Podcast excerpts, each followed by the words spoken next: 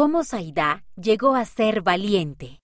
Saidá tenía demasiado miedo de hablar con sus compañeros de clase.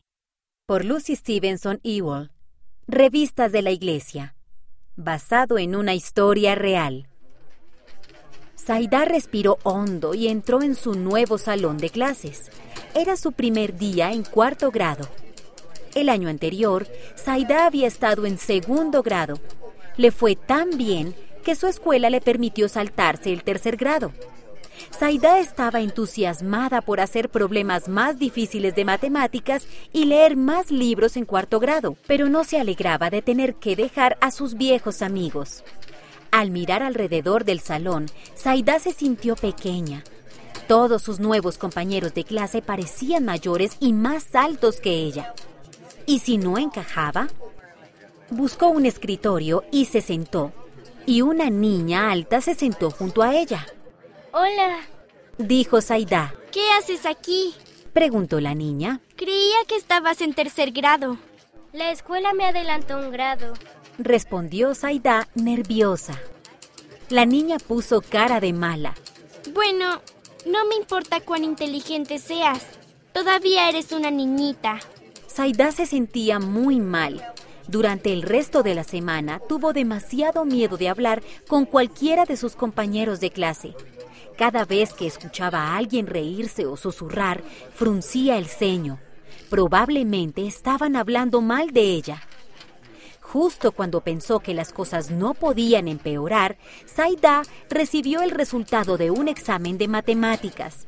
Cuando vio su calificación, quiso llorar. Las matemáticas eran su materia preferida y nunca antes había recibido una calificación tan baja en un examen. Cuando llegó a casa, Saida no pudo contener las lágrimas. No tengo amigos. Les dijo a sus padres. No encajo en cuarto grado. No soy lo suficientemente lista. Lamento que sea tan difícil, Dijo la madre de Saida. pero sí eres lista y todavía estás aprendiendo. Ella se secó las lágrimas. Ojalá pudiera ir a tercer grado. Su papá se quedó callado un momento. ¿Te gustaría recibir una bendición del sacerdocio? Preguntó. Saida asintió. Tal vez una bendición de papá la ayudaría a sentirse mejor. Se sentó en una silla y su papá le puso las manos sobre la cabeza. Te bendigo para que no tengas miedo. Dijo el papá. Y te bendigo para que ames a tus nuevos compañeros de clase. A medida que lleguen a conocerte, ellos también te amarán. Un sentimiento de calma inundó a Saida y sintió que las palabras de su papá eran lo que el Padre Celestial quería que escuchara. Después de la bendición, la mamá la ayudó a trabajar en sus problemas de matemáticas. Saida no tardó en sentirse un poco mejor. Al día siguiente, en la escuela, ella recordó su bendición y trató de ser valiente. Sonrió a sus compañeros y cuando mostró amor, les tuvo menos miedo. Algunos de ellos incluso fueron muy amables. Se esforzó mucho por aprender y pronto sus calificaciones también mejoraron.